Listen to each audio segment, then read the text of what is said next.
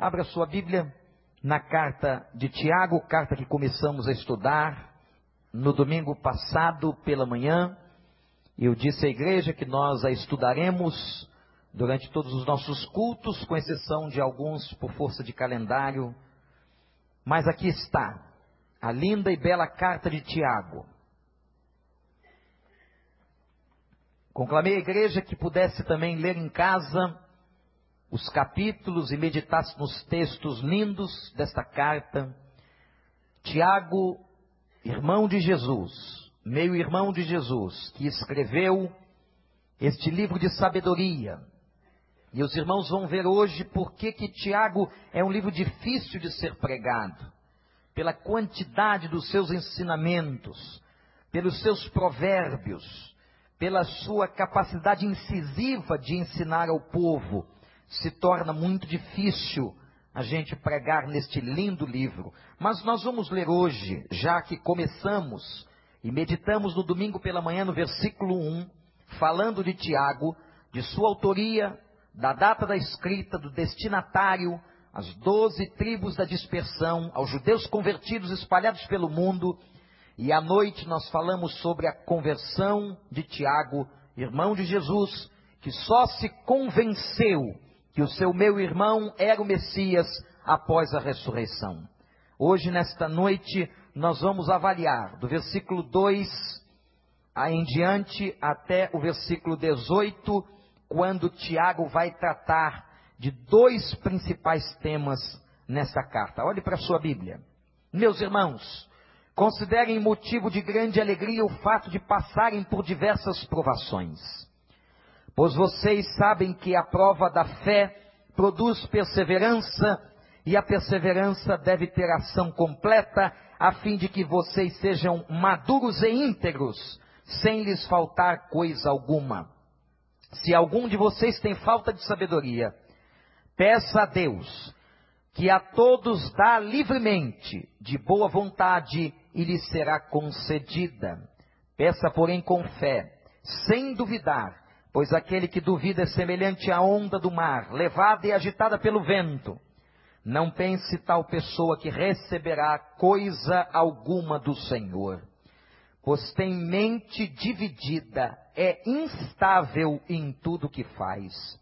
O irmão de condição humilde deve orgulhar-se quando estiver em elevada posição. E o rico deve orgulhar-se caso passe a viver em condição humilde porque o rico passará como a flor do campo, pois o sol se levanta, traz o calor e seca a planta. Cai então a sua flor e a sua beleza é destruída. Da mesma forma, o rico murchará em meio aos seus afazeres. Feliz é o homem que persevera na provação, porque depois de aprovado receberá a coroa da vida que Deus prometeu aos que o amam. Quando alguém for tentado, jamais deverá dizer estou sendo tentado por Deus, pois Deus não pode ser tentado pelo mal e a ninguém tenta. Cada um, porém, é tentado pelo próprio mau desejo, sendo por este arrastado e seduzido.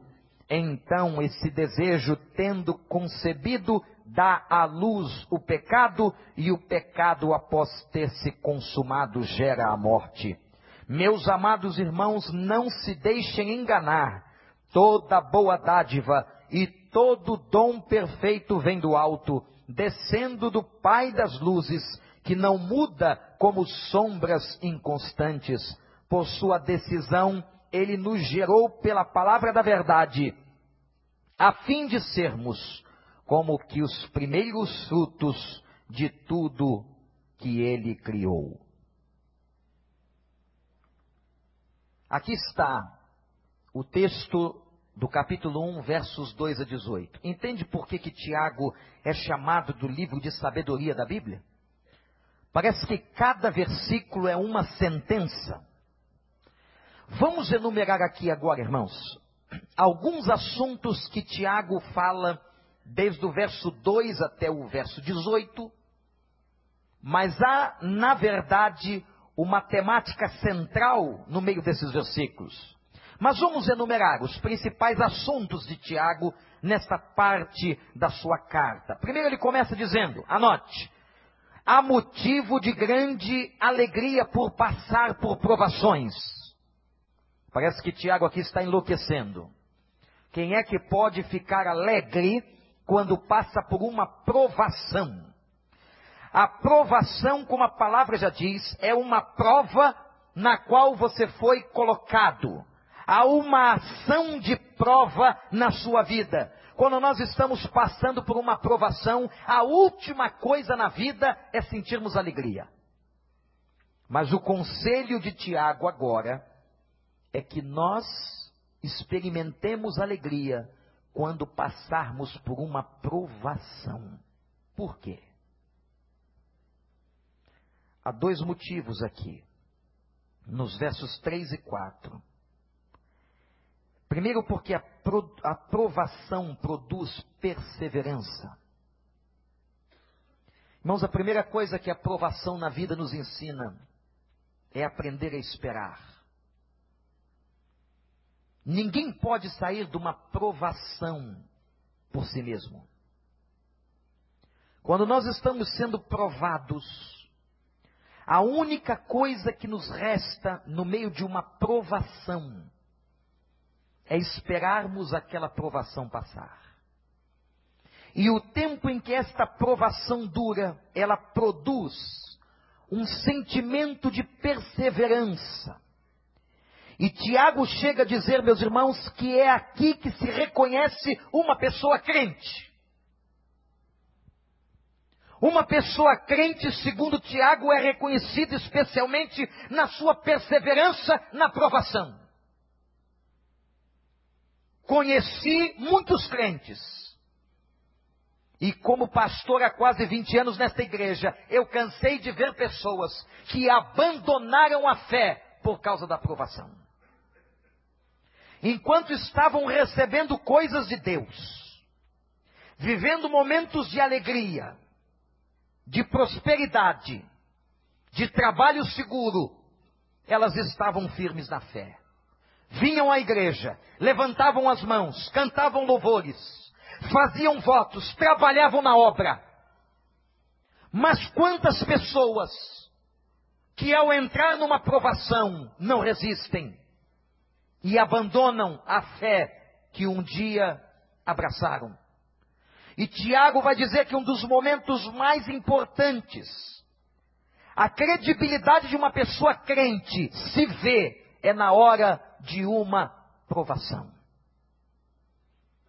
Meus irmãos, eu tenho observado e visto, por exemplo, a vida de alguns irmãos numa das provas mais difíceis que a vida nos traz, que é a doença. Quando a doença bate na porta da nossa casa, a coisa é terrível. E eu tenho conhecido irmãos de tão elevada fé. E quantas vezes visitando essas pessoas acreditamos estar levando a elas uma palavra de consolo e quem sai consolado somos nós. Quantas pessoas nos hospitais e nos leitos passando provas terríveis mas que quando estamos com elas, como nós aprendemos?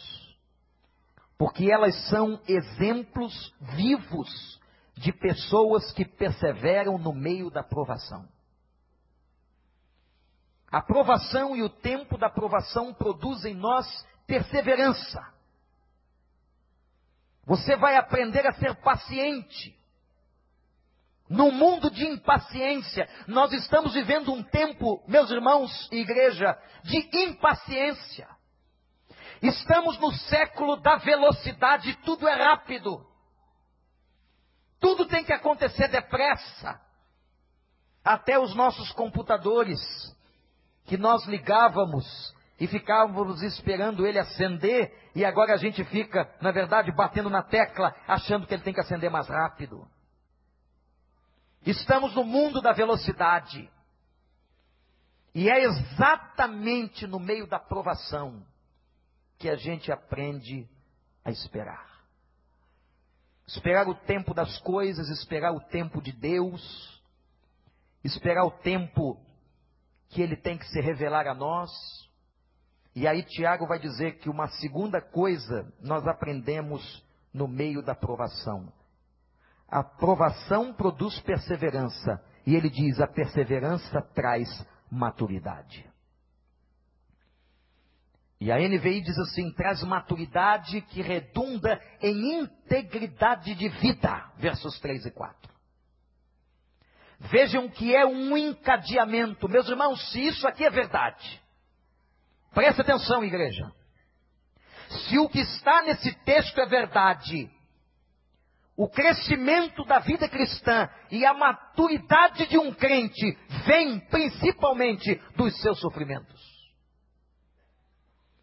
O momento em que nós mais crescemos na vida é o momento da provação. O momento em que mais nós amadurecemos a nossa fé é o momento da provação. O momento em que nós alcançamos um nível elevado de integridade é no momento da provação. É na provação que se mede um crente. Por isso é que Tiago está dizendo: deem graças, se alegrem quando vocês passarem por provações. Mas como isso é difícil, gente. Mas quando a gente aprender a verdade bíblica de Tiago, quando nós entrarmos numa provação, é possível que nós aqui nesta noite, vários irmãos, quem sabe lá todos que estamos aqui, estamos passando algum tipo de provação. O motivo que Tiago está dizendo é de alegria e deve ser de alegria, porque esta provação que estamos vivendo vai nos ensinar a esperar, vai amadurecer a nossa fé, vai trazer maturidade espiritual e vai trazer integridade na nossa vida cristã. Amém, meus irmãos? Esse é o primeiro tema que ele trata. O segundo, quando ele fala sobre pedidos de oração. Dos versículos 5 a 8, por isso é livro de sabedoria. Os assuntos são encadeados e rápidos. Tiago muda de um assunto para o outro numa velocidade impressionante. Mas dos versos 5 a 8 ele está falando sobre pedidos de oração. E ele usa uma parábola. Ele usa uma ilustração. E diz que tudo que a gente deve pedir a Deus tem que pedir com fé. Tudo. Especialmente a sabedoria. Irmãos, o que, que é a sabedoria? A sabedoria não pode ser confundida com o preparo acadêmico, com os cursos superiores que você tem, com o mestrado, com o doutorado, com a pós-graduação. Sabedoria é ter discernimento de Deus. Sabedoria é ter a visão espiritual de como agir em determinadas situações. Como é que eu vou agir aqui? Eu assino ou não assino este contrato? Eu estabeleço ou eu não estabeleço este relacionamento? Eu tomo este caminho ou eu não tomo este caminho? Quando você está em dúvida, quando você não sabe o que fazer, o que você faz? Quando nós não sabemos o que fazer, a primeira coisa que nós temos que fazer é pedir orientação a Deus. Mande um telegrama para o céu. Se você não tem tempo, Senhor, me dê sabedoria. Eu preciso ter visão espiritual, discernimento espiritual, para saber se esse negócio, se este relacionamento, se isto que eu vou fazer, se esse caminho que eu vou entrar é um caminho que vai dar em vida. Se alguém tem falta de conhecimento, de sabedoria espiritual, que peça a Deus e você sabe que aqui está o único pedido de oração da Bíblia que Deus não rejeita. A Bíblia diz assim: e Ele dará liberalmente. Ele vai conceder a todos que lhe pedirem. Mas interessante, irmãos, ainda dentro do versículo 5 a 8. Não duvidem do que vocês pedem. Aqui ele está falando sobre pedidos de oração. E ele diz assim: aquele que duvida é semelhante à onda do mar que vai e vem, é uma pessoa inconstante. É uma pessoa que está pedindo alguma coisa, mas ela não crê que aquilo que ela está pedindo pode ser respondido ou alcançado. Gente, sabe o que eu tenho descoberto? Olha para o pastor. Muitos dos nossos pedidos de oração não são atendidos por Deus porque falta-nos fé. Aí eu vou lá na frente porque o pastor está chamando, é uma forma de desencargo de consciência. Eu vou lá porque eu vou entregar, mas na verdade eu não creio que Deus possa fazer isso não. O problema é que Deus, ele lê o coração da gente. Ele sabe se lá no teu coração você está crendo naquilo que você está pedindo, você está confiando que Deus pode fazer, você está acreditando que Ele pode resolver. E Tiago diz assim: não duvidem. Aliás, ele diz mais: aquele que duvida não conseguirá coisa alguma de Deus. Anote isso. A pessoa que duvida nos seus pedidos não alcançará coisa alguma de Deus. Porque se ela não tem fé, se ela não dá credibilidade que Deus pode fazer, como é que ele pode fazer? Se você não confia. Ele está falando aqui não só da sabedoria. Ele está falando principalmente da sabedoria, mas ele está falando de todos os nossos pedidos de oração. Tudo que eu vou pedir a Deus. Quando eu disse aqui hoje à noite, irmãos, o fato de vir aqui à frente não é uma brincadeira, não é apenas um movimento religioso. Não é para tirar um peso da consciência. Quando eu estou caminhando para cá, o meu gesto, está dizendo: Senhor, eu te entrego, eu confio que o Senhor pode fazer o melhor. Você não pode sair daqui nesta noite da mesma maneira que você entrou. Se você entregou nas mãos de Deus, entregou. Ou não? Ou eu vou sair daqui nessa noite com as mesmas dúvidas e mazelas sobre esses motivos que eu levei a Deus em oração. Muitos dos nossos pedidos de oração não são atendidos porque falta-nos a fé. O outro assunto de Tiago, o terceiro, é quando ele fala da riqueza e da pobreza. Percebam que ele não trata, não dá, meus irmãos, importância ao fato de uma pessoa ser pobre ou uma pessoa ser rica. Depois ele vai tratar mais disso e vai advertir: aqueles que são ricos, ajudem os que são mais pobres. Mas ele diz que aquele que tem riquezas, essa riqueza é efêmera, e nos versículos 9 a 12, ele vai tratar e dizer o seguinte: a riqueza passa, o dinheiro acaba. Portanto, se você tem dinheiro, Louve a Deus, agradeça, saiba administrar, mas lembre-se que amanhã o dinheiro pode desaparecer. Quanta gente, quanta gente você conheceu que um dia teve uma condição de vida tão boa e hoje tem uma condição de vida tão difícil. E ele diz ainda: o pobre não se sinta diminuído.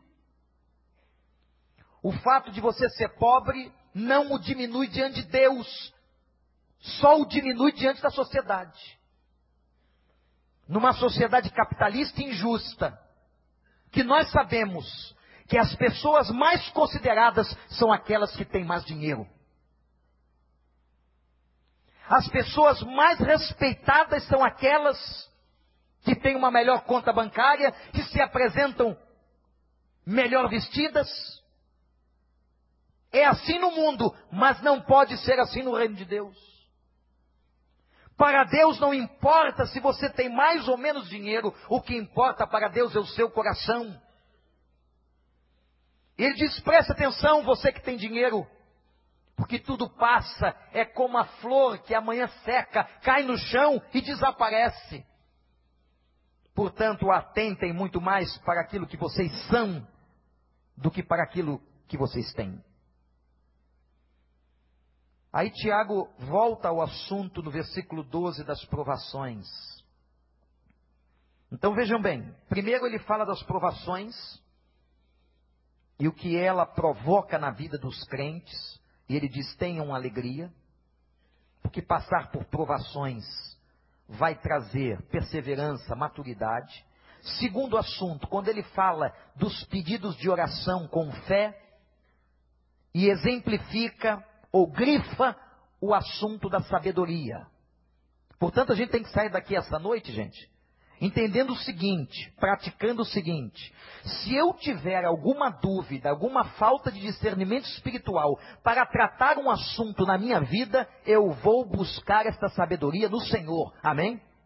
eu vou procurar o Senhor, eu vou me ajoelhar diante do Senhor, e enquanto Deus não me esclarecer, eu não faço.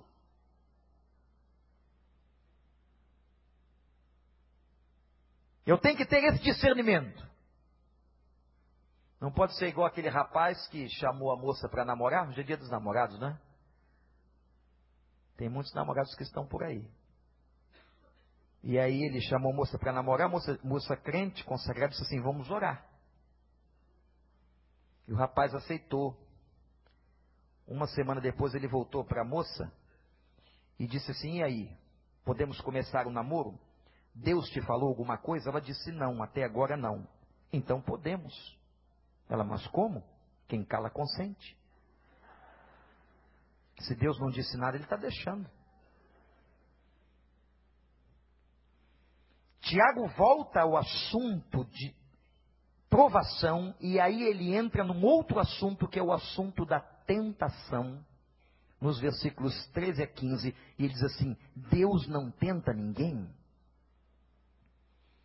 Então, aquela expressão que a gente ouve por aí, foi Deus que colocou essa tentação na minha vida, e essa afirmação não é bíblica. Deus não tenta ninguém. Somos tentados por quem? Por nós mesmos. Tiago vai dizer que a nossa própria carne, a nossa própria natureza nos tenta. Então veja uma coisa interessante. O diabo te apresenta uma fruta para ser comida. E a sua natureza a deseja. Você come se quiser. Sabe qual é a diferença de um crente para um não crente? Presta atenção nessa imagem que você não vai esquecer mais. O não crente, Paulo diz em Romanos 6 que ele é escravo do pecado, ele não tem opção, ele come a fruta. Se o diabo oferecer, ele come. Porque ele é escravo do pecado, porque ele é escravo do diabo, ele serve ao diabo como escravo o seu senhor é o diabo, então se o diabo tenta e o oferece, ele come. Qual é a diferença de uma pessoa crente para uma pessoa não crente diante da questão do pecado? É que Paulo declara que nós fomos libertos do poder do pecado. Meus irmãos, esta declaração seria suficiente para nós fazermos um culto de celebração. Porque isto significa que nenhum de nós é escravo. Isto é, o diabo oferece, mas você tem em você o poder do Espírito Santo para dizer: não, eu não vou pecar contra o meu Deus.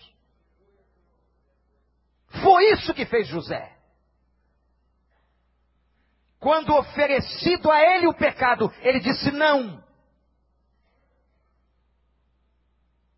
Agora, o que, que a nossa carne declara? Paulo diz que nós estamos sempre inclinados ao erro, à maldade, ao pecado. No fundo, no fundo, pecamos porque damos vazão à nossa própria carne. Por isso que Paulo diz assim: andem em espírito e não deis vazão às concupiscências. A palavra concupiscência na Bíblia é desejo. Não deem vazão aos desejos da carne. Gente, se nós dermos vazão, vazão, uma pequena brecha aos desejos da nossa própria carne, nós vamos cair. Por isso é que Paulo está dizendo na sua carta, e agora Tiago está mostrando para nós, que Deus não nos tenta, Nós temos que resistir à tentação. Deus não nos tenta. Somos tentados pela nossa cobiça. E aí você pergunta, pastor, o que, que acontece quando eu dou vazão? Presta atenção. Quando você dá vazão à tentação,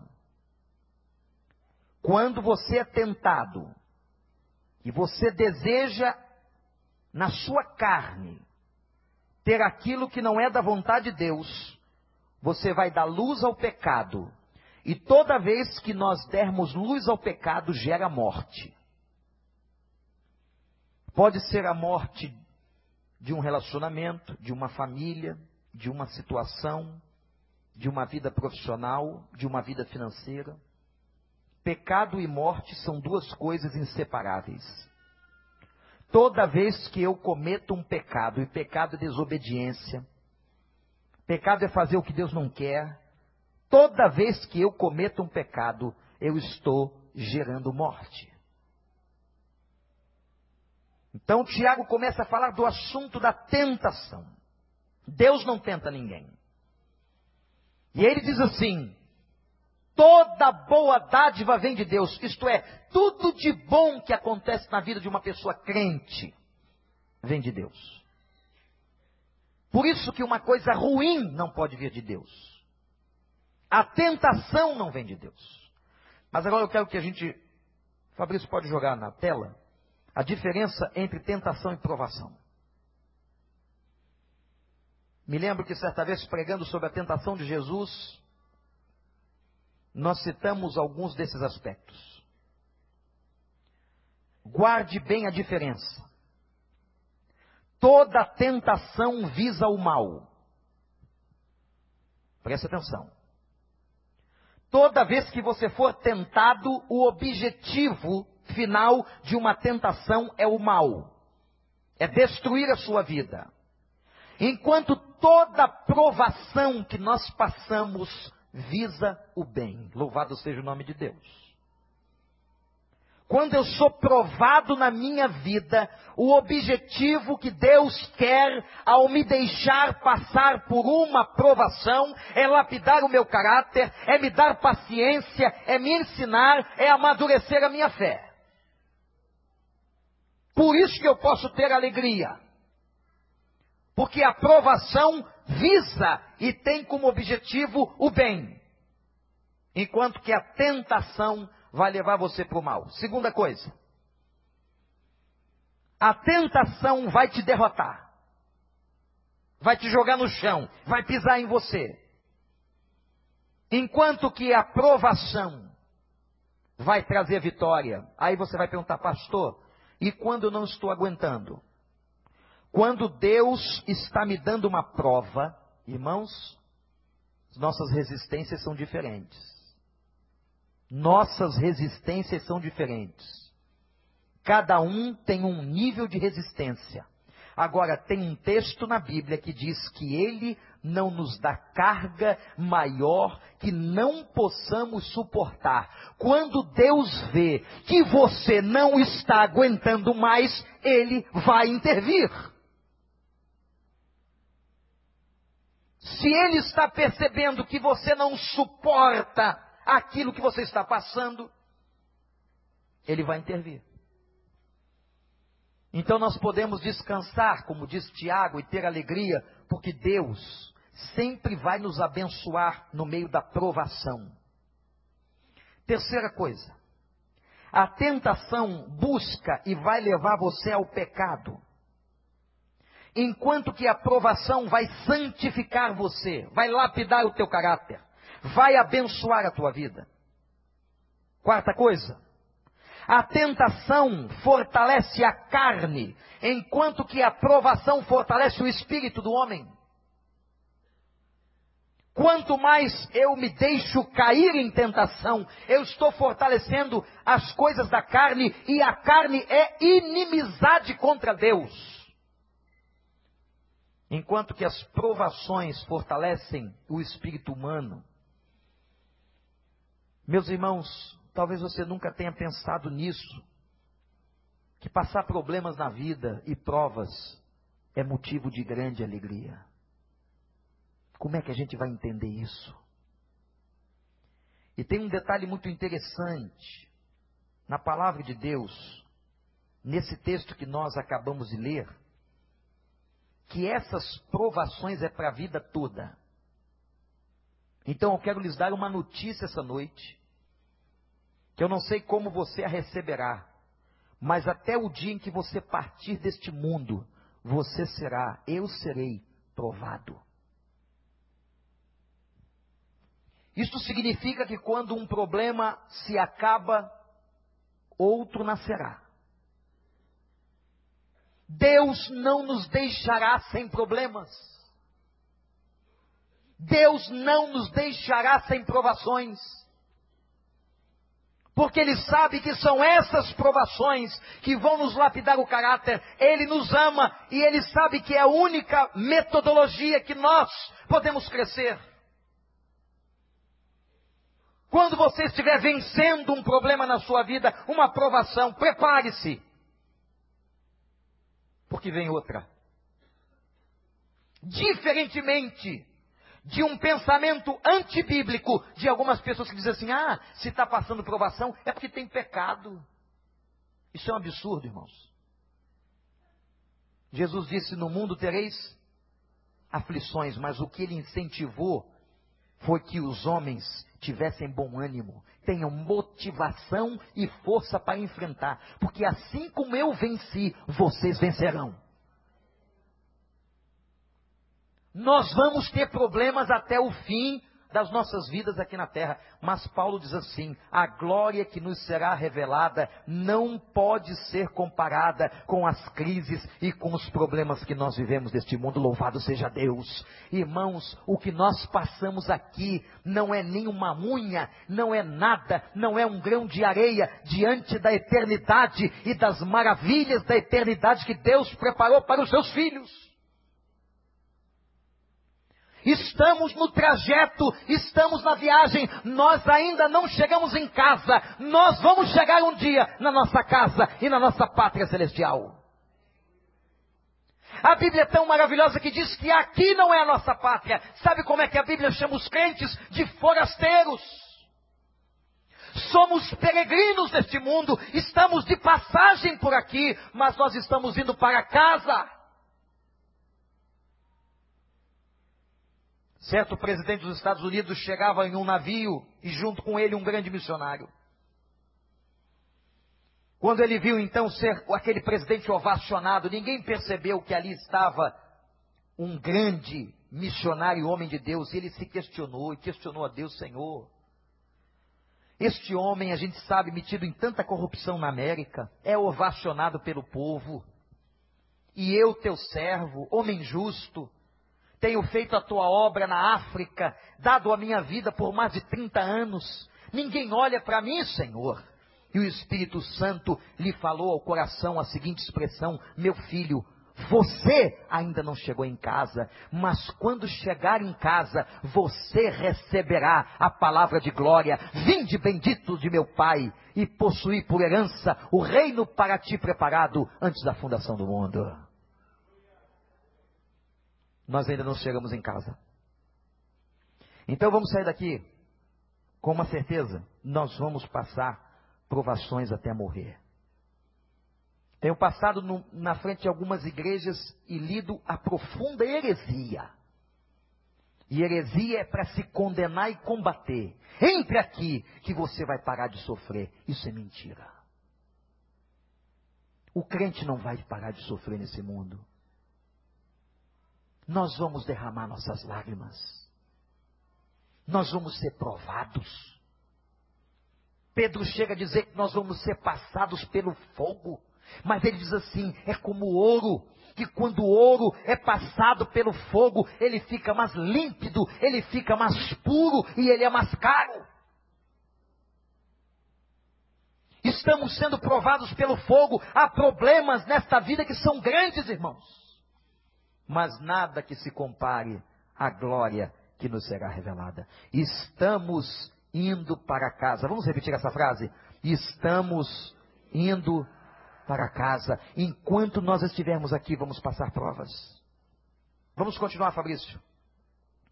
na tentação, o diabo atua. Vejam ali o momento em que o diabo atuou tentando a vida de Jesus. Se Jesus foi tentado, quanto mais nós.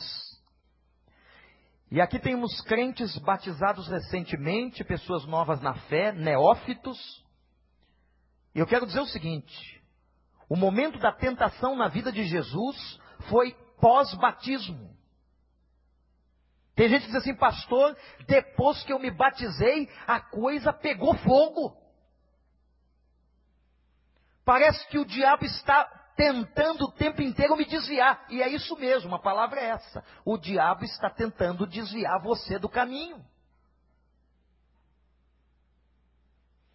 Meus irmãos, toda tentação, o diabo está atuando. Está tentando tirar você do objetivo, do foco, mas na provação quem atua é Deus. Louvado seja o seu nome. Enquanto na tentação é o diabo que atua, Deus está atuando em toda provação. Está te ensinando com cada lágrima. Sexta coisa. A tentação interrompe o crescimento e o discipulado. Uma pessoa que cai em tentação e está sendo tentada, é óbvio que ela vai interromper o seu crescimento porque ela está caindo naquilo que ela não deveria cair, fazendo o que não deveria fazer, o seu processo de discipulado. O que é o discipulado? É se tornar cada vez mais parecido com Jesus. É se tornar cada vez mais semelhante a Cristo. Este é o processo do discipulado. É ser discípulo ao ponto de quase se igualar ao Mestre. Então, quando você está sendo tentado e você cai na tentação, todo o seu processo de crescimento é interrompido. Você não vê uma pessoa em pecado crescendo espiritualmente. Você vê? Não, eu tenho visto ao contrário. Pessoas em pecado não querem pegar na Bíblia. Não têm vontade porque sabe que a palavra confronta, a palavra é martelo, a palavra é espada. A palavra vai ferir. A palavra vai dizer na tua cara: não faz isso, você está errado, você está errada. Pessoas em pecado não oram. Como é que vão orar? Vão dizer o que para o Pai? Pessoas em pecado se afastam da igreja. Como conviver na comunhão dos santos? Como ouvir a palavra do púlpito? Como ouvir a palavra do Espírito? Como servir a Deus na igreja? Pessoas em pecado, elas vão se distanciando cada vez mais. Elas vão se afastando da oração, elas vão se afastando do serviço, elas vão se afastando da palavra de Deus e elas vão se envolvendo cada vez mais com o pecado. Mas as pessoas que estão vivendo provas, elas estão crescendo e aprofundando o seu discipulado. Meus irmãos, texto de Crônicas diz assim: Se meu povo que se chama pelo meu nome fizer o quê? Se humilhar. Irmãos, eu tenho saído muito por esse Brasil afora, falado muito para pastores. Cheguei hoje às 5 horas da manhã num congresso de pastores de Juiz de Fora, em Minas Gerais. Está todo mundo clamando por um avivamento. Todo mundo clamando para que as igrejas estejam quebrantadas e Deus derramando graça. Estamos vivendo um tempo de igrejas inchadas, mas de crentes longe. Presentes na igreja até, mas longe de Cristo. Parece que há uma dicotomia esquizofrênica que aqui se vive uma coisa, mas passou da porta, nada interessa. É uma esquizofrenia louca. E nós estamos clamando, e pastores, igrejas e líderes clamando para que Deus derrame avivamento. Recentemente na Igreja Batista do Meia aconteceu um congresso de avivamento da Convenção Batista Carioca. Eu fui um dos preletores com outros pastores. E o clamor é o mesmo: avivamento, Senhor. É fazer a oração de Abacuque, aviva-nos, Senhor. Tem crente que só precisa desta oração. Você não está precisando de coisas, não. Você não está precisando de bênçãos, não. Sabe o que você está precisando às vezes? Aviva-me, Senhor. Eu estou longe, eu estou fraco, eu estou no pecado, eu não consigo sair.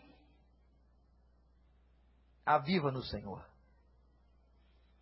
Toda vez que eu estiver caindo em tentação, eu estarei interrompendo o meu crescimento, mas a aprovação me conduz à profundidade do discipulado. Número 7. Tentação afasta você de Deus, provação aproxima. Vamos continuar. Número 8. A tentação fortalece uma postura de independência e autonomia. Interessante. A tentação diz assim: ah, você pode. Eu quero. Essas palavras de ordem que vêm sobre a nossa cabeça. Você merece. Já viu o diabo dizer isso para você? Ah, faz o que você merece, você trabalha tanto. Você pode. Deus perdoa. Depois você vai lá na igreja e pede perdão. Essas expressões que fazem de você uma pessoa independente, autônoma, ninguém manda em mim. Irmãos, nós estamos vivendo um tempo, anote o que eu estou dizendo, tem crentes aqui mais antigos. Apesar de antiguidade não significar sabedoria, mas temos aqui na nossa igreja, graças a Deus, crentes mais antigos, amadurecidos. Você percebe na sociedade contemporânea a perda da submissão à autoridade, não é verdade? O aluno não respeita mais o professor. O cara na rua não respeita o guarda de trânsito. Está havendo uma rebelião coletiva na sociedade, uma insubordinação, e isso se traz para o nível de igreja.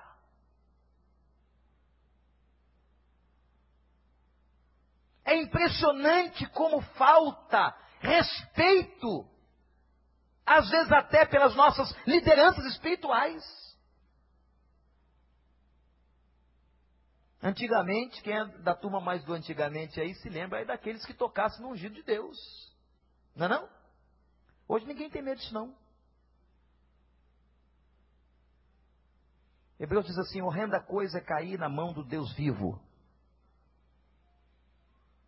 Por isso que nós temos que ter respeito. A Bíblia diz aos nossos guias espirituais e aqueles que velam pelas nossas almas. Mas esse sentimento de autonomia, quando você, meu irmão, é membro de uma igreja, eu vou explicar isso aqui. Eu queria que você entendesse. Você está debaixo de um chapéu espiritual.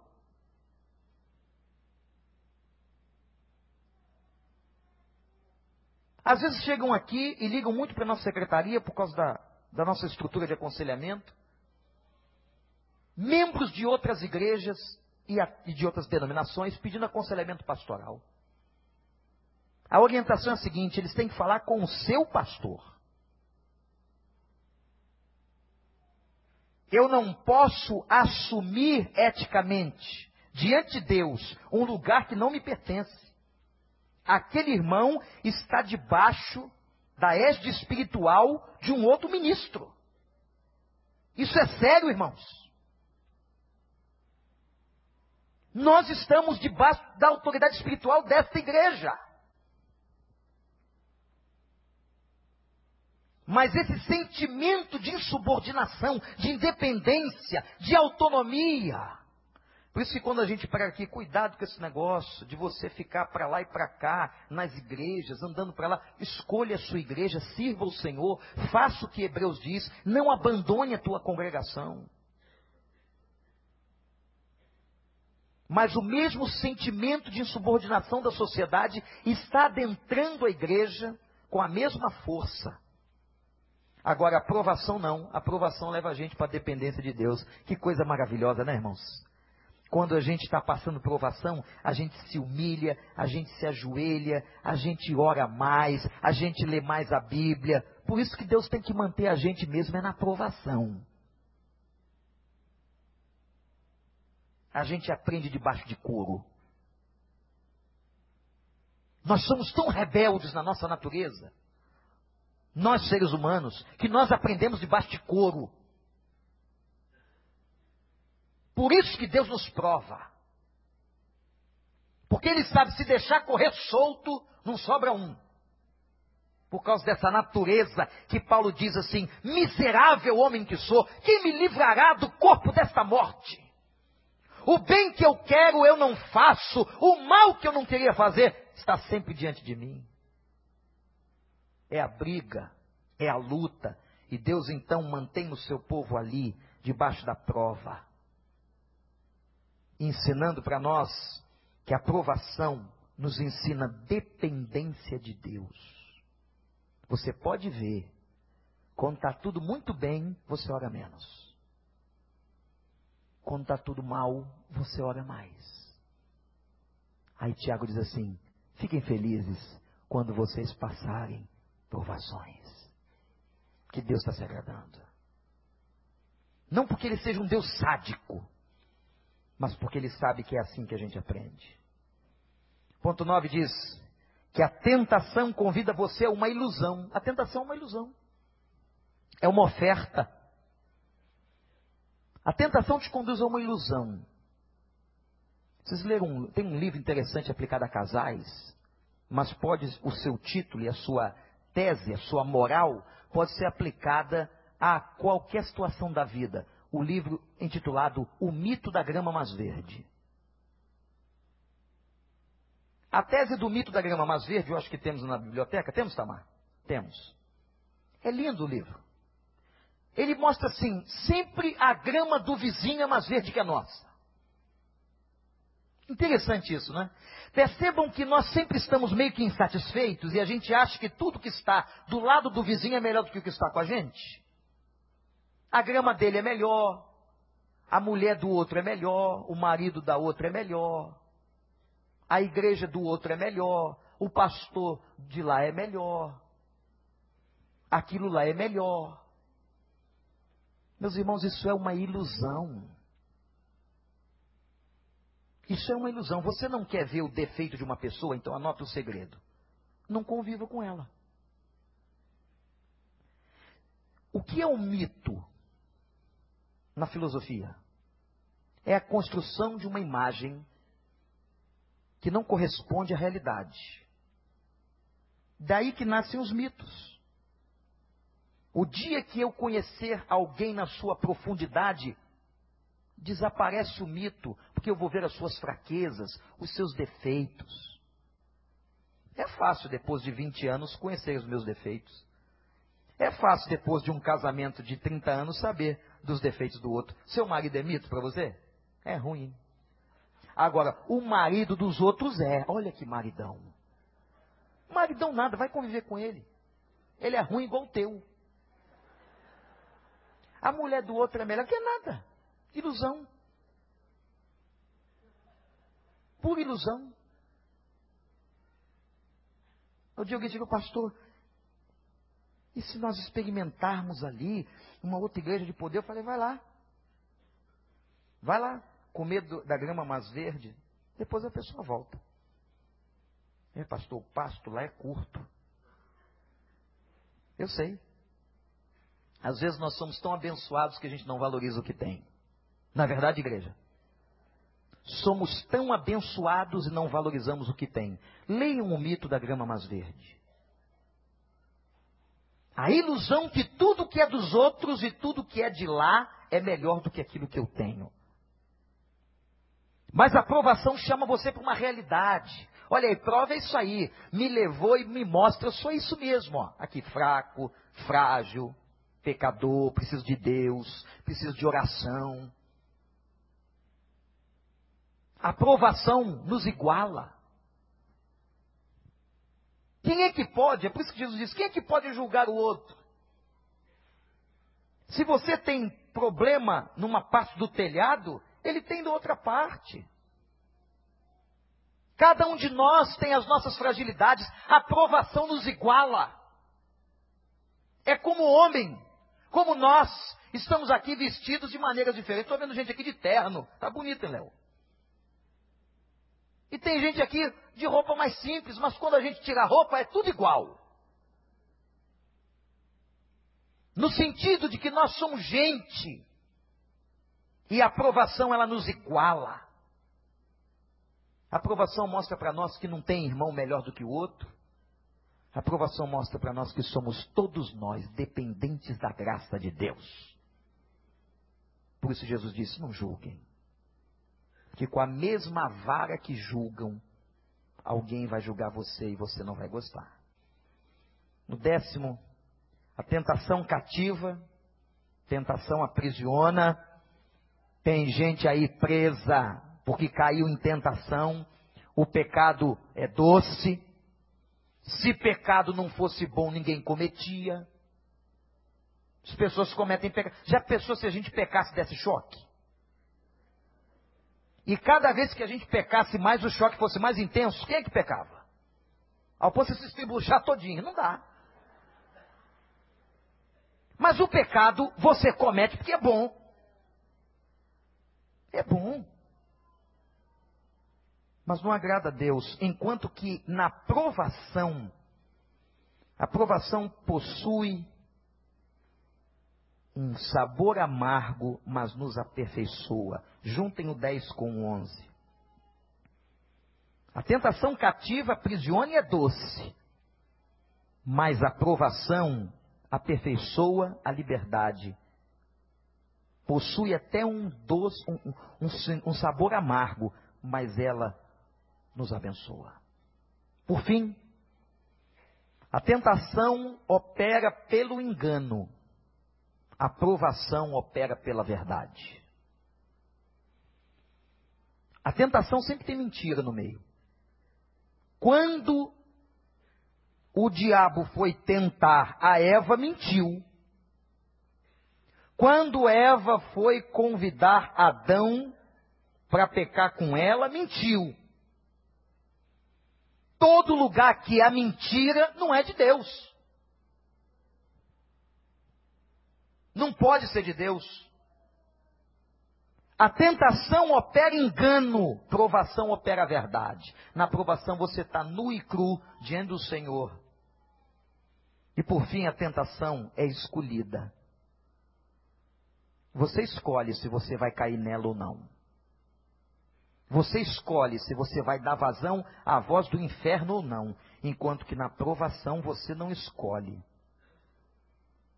Por muitas vezes ela é enviada por Deus. Há provas que Deus está enviando. Eu vou deixar meu filho passar por isso, eu vou mandar para lá. ele vai ter que refletir. Ah, mas eu não tenho tempo para refletir. Vai refletir sim, sabe por quê? Eu vou tirar a tua saúde por dois meses, você vai para o leito e você vai abrir a Bíblia. Eu quero falar contigo. E Deus deixa. E Deus manda a prova. Quanta gente que quando ficou desempregada ficou mais crente. Enquanto estava lá empregado direitinho, não tinha tempo para nada para Deus, o dia que perdeu o emprego ficou tão consagrado que às vezes Deus pode pensar assim: ah, é melhor deixar ele assim, né? Mas pela sua misericórdia ele abre outras portas, porque a Bíblia diz assim: o Senhor é meu pastor e nada me faltará. Que Deus maravilhoso, irmãos. Agora entenderam por que, que Tiago diz assim: sintam alegria quando passarem provações tem falta de sabedoria, não sabe o que fazer, peça orientação a Deus. Peçam com fé. Não se iludam com as riquezas. E lembrem-se que tudo que nós passamos, as provas desta vida, vão nos ensinar a ter paciência e trazer crescimento. Que Deus nos abençoe. Foi abençoado? o Espírito Santo falou com você no livro de Tiago, vai continuar. Vai estudando o restante do capítulo 1, porque domingo de manhã a gente vai liquidar esse capítulo. E tem um tema aqui interessante que é praticando a palavra. O que que Tiago fala sobre isso? Domingo que vem pela manhã nós vamos terminar de estudar o capítulo 1.